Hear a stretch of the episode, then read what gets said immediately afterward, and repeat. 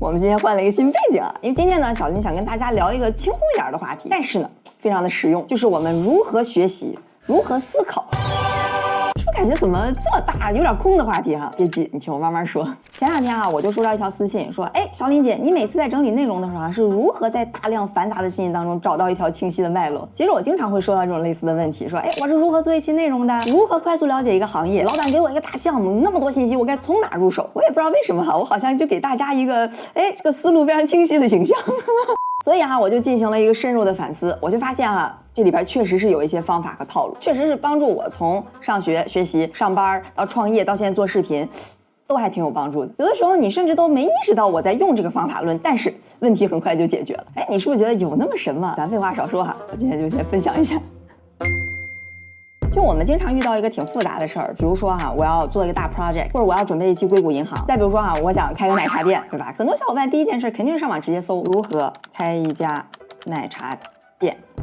好，我们面对这么多庞杂的信息，产生的第一个问题就是我到底该从哪入手？就这时候哈，我个人感觉最关键也是最难的一点，就是你怎么把这些信息在他的脑子里让它形成一个框架，形成一些线。这样你把它的脉络梳理清楚了，才更方便你去记忆和理解。就好像我们把自己的脑子哈想象成一个你的家，你的房间。要来了一件衣服，你知道我放在衣柜里；来了个碗，我知道放在厨房。就每一步信息，它都有自己分门别类的地方。你比如说，有些那种记忆大师，让他记五十二张牌，他是怎么记下来？他可能就想象说，哦，我现在进了一个房房间，哎，这是个黑桃勾吧？可能想着一个什么戴着黑帽子的人在那拿着一把刀，他就想象这黑桃。然后走完一个房间，就把这五十二张牌全都记住了。所以你看啊，刚刚不管是说我们给自己建了一个屋子，还是给这些数字找到了他们之间的关系，都是要找到这些繁杂信息他们当中的一个联系，也就是这个结构。哎，注意点题了哈！总结下来呢，其实就是一个结构化的思维方式。你别看这个词儿哈，听着好像结构化很简单，但是你慢慢就会发现哈，那些逻辑思维能力很强、学习能力很强的人，他们就是潜移默化的在用这个方式去学习、去思考、去解决问题。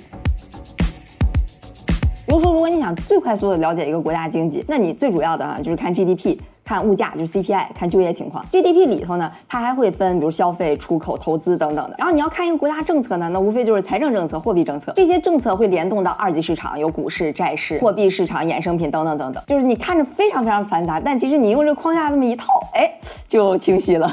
包括我们为什么喜欢看罗翔老师的视频，每次都是有理有据，框架清晰。在你看来，可能听个段子，张三今天怎么着了，犯了一个 A 法的什么东西，犯了个 B 法的什么东西，在罗翔老师的脑子里，那就是有一个框架的，有 A B C D E F G 法，每个法里边都有什么什么条。所以就是当我们碰到一个新的领域的时候，重点不是在于学习某一个具体的法条它到底是怎么回事，而是能够先建立起来这么一个知识框架。这样，当你有这个框架的时候，不管是理解新的信息，还是想给别人表达，还是之后再有新信息进入的时候，你可以加到这个既有。的框架里都可以帮你更快速的去理解，这就好像所有的知识和信息在脑子里，它就像是有一棵树一样的。每次来新的信息，你就知道在哪个树枝上，慢慢你这个树就会枝繁叶茂，树大根深，你的知识体系就更丰满。但是你假设要没有这么一棵树，你每次一个树叶你就记下来，每次来个树叶你就记，就算你记忆力再好，你之后找信息的时候就一地树叶就非常麻烦，而且很有可能风一吹就散了。归根结底，我们总结一下：当我们想学习一个新的体系的时候，你了解这个体系的框架或者整个知识的脉络，比我们去仔细的抠某一个具体的知识点，可能对我们帮助提升更大。好，那下一个更重点的问题就来了：那如何建立这个框架呢？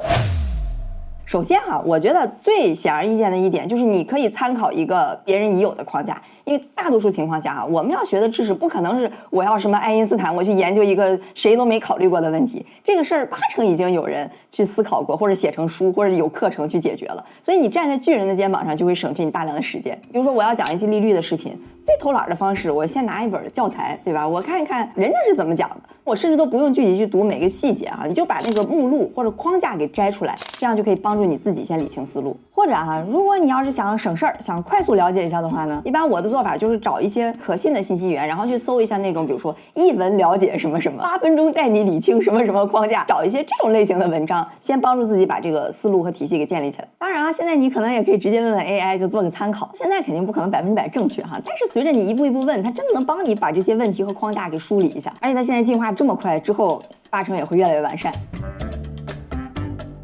也就是说，当我们在一片混沌、很多信息的时候，我们的第一目标是把自己的思路和框架给捋清楚。而所以你一定要抑制住自己想去看一些那些新闻呀、什么八卦呀、小道消息啊这方面的那个欲望。你可能就看个标题，知道 OK，硅谷银行倒了，谁谁谁有可能要收购它，就完事儿了。你不用具体去了解那个信息，不然你就是一整天一个满脑子八卦的小灵通，也没有说它完全就不好。但是咱不是想建立知识体系嘛，所以可以往前面这步靠一靠。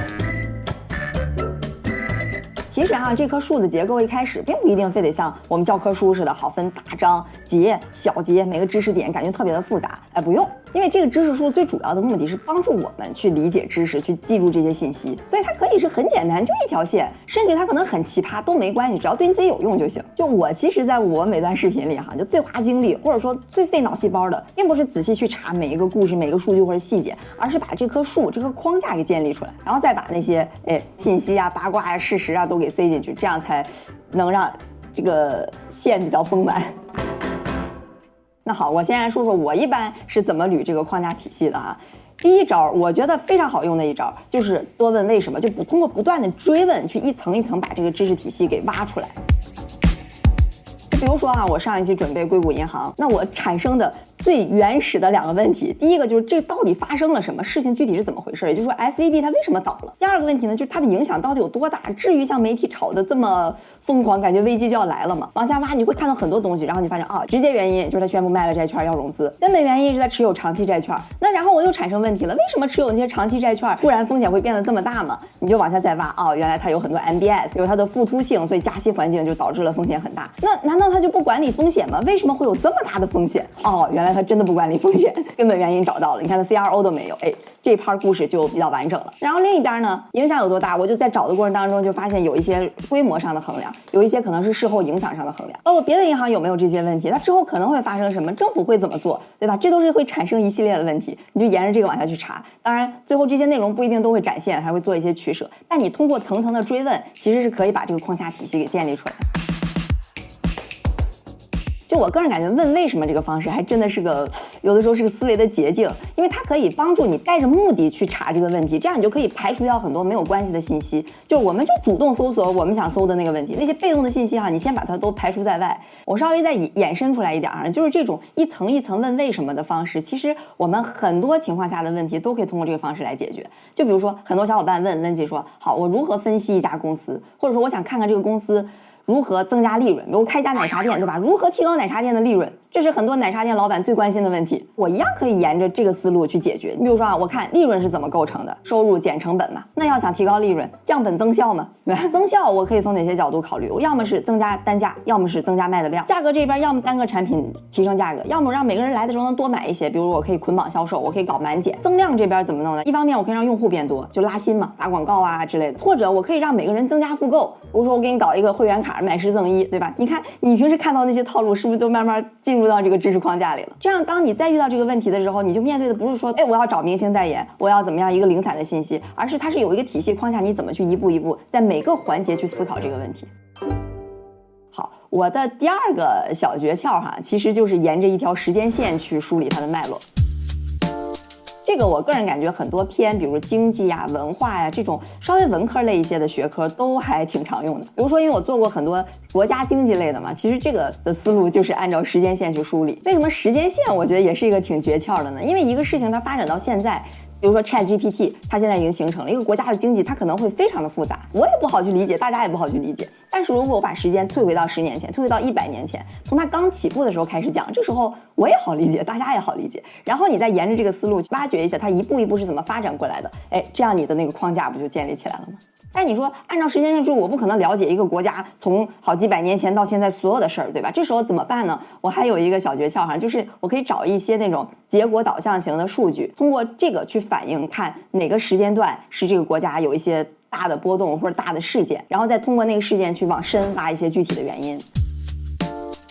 就比如说我们讲俄罗斯经济的时候啊，你看它那个 GDP 从两千年初哎就开始高速增长，那你肯定要挖掘一下这背后的原因吧？你就发现啊，那时候是油价上涨，你就发现它跟能源价格相关性那么高，你就发现哦，原来俄罗斯是如此的依赖能源。包括我们刚讲过土耳其也是类似的办法，你就发现从两千年往后，它那个通货膨胀率咵的一下就被摁下来了。那你就再去挖掘一下它背后的原因啊，原来那时候有一时期的改革，那你说这个这么重要能不讲吗？同样的思路，我们在研究一个公司发展，其实也是一样。你可以看看结果导向型嘛，最主要就是股价，对吧？你因为你听到公司的消息各种各样那么多，有一些什么老大的花边新闻，你竞争有可能是竞争对手在造谣，但你怎么样能找到市场对它真实的反应呢？那你就看股价嘛，这是结果导向型，对吧？如果股价没什么变动，那就说明市场对这个事儿实际上的反馈没有那么的大。就尤其是我们现在各种自媒体报道，每天一块一个重磅一个惊天消息，哪个哪个车又撞人啦，怎么着，就感觉好像是。事儿很大，但其实这个事儿的影响到底有多大？你需要一些数据或者是客观的东西去佐证。那这时候，其实你看那些呃比较结果导向型的数据，就能支持自己判断哪些信息或者哪些事儿才是真正关键重要的。好，刚刚我们说到查数据哈，也有很多小伙伴问我各种数据的来源是什么，我就都列在这儿了，大家可以感兴趣可以参考一下。然后另外，我觉得查数据的时候，我个人的一个观点啊，就是尽可能去找到那些一手的信息。比如说，我要分析一个国家，我看是国家最基础的 GDP、CPI、就业率等等这些最基础的数据。我要分析一个公司，我可能更多的是去看一些公司的年报，就公司出来的一手的材料，或者创始人本身的访谈。你从这些最底层的信息里边更容易挖掘到这个事物的本质。我自己还比较常用的一个思路哈，当然这个可能在准备内容上会没那么多，就平时我自己解决问题的时候更多的就是一个按照步骤或者流程的一个想法。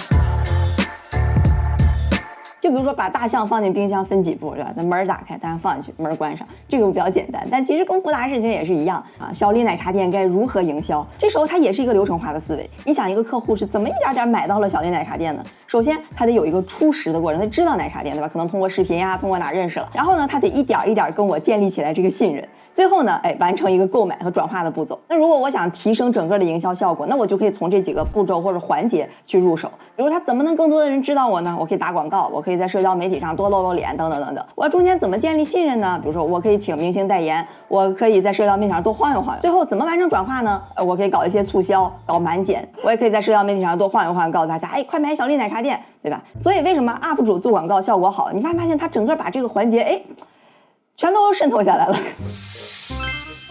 包括很多人可能很头疼的问题，我怎么找到心仪的另一半？它其实也是一个流程步骤的过程。你先得认识这个人，然后跟他建立起信任，最后表白成功。那你要想增加你找到另一半的概率，那就是这个漏斗的每个环节你都怎么增加？就找人这儿，通过 app，通过聚会，通过亲友介绍。那怎么建立信任？你多送送礼物呀，多跟人约会，出去吃饭看电影。怎么增加表白的概率？说带一枝花啊，成功你就成功了，不成功返回上一步，呃，之后接着表白。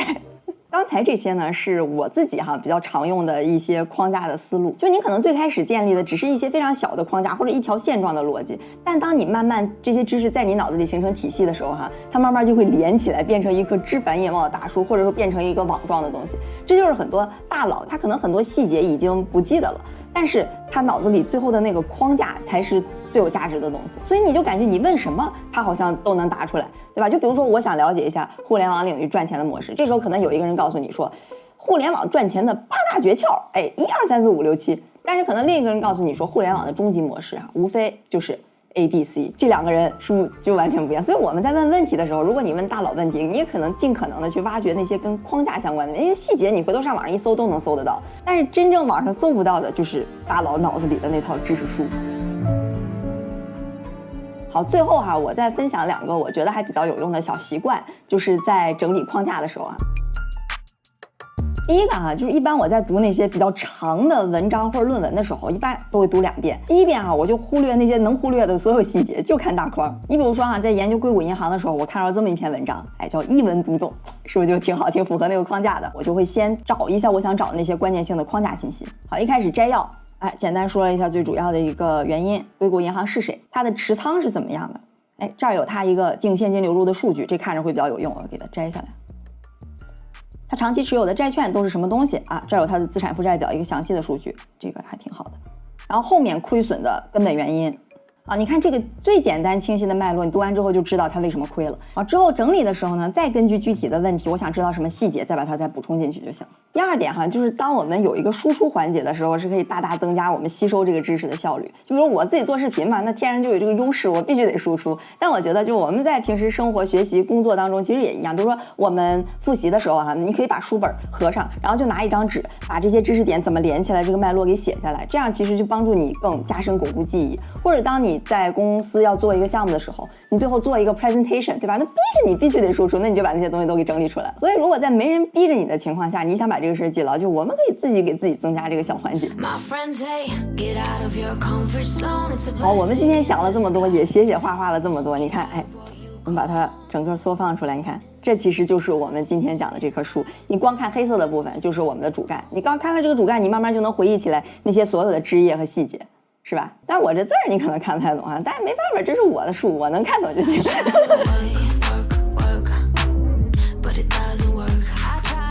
就我们每次接触新的信息、知识、内容的时候，要么你是要建一棵新的树，要么你是在原有的树上让它更加的枝繁叶茂。然后你就会发现，当你树建的越多，再有新信息来的时候，你就更容易建这棵树。这就是为什么哈，我们经常说很厉害或者一些大佬的人说这个人真有建树。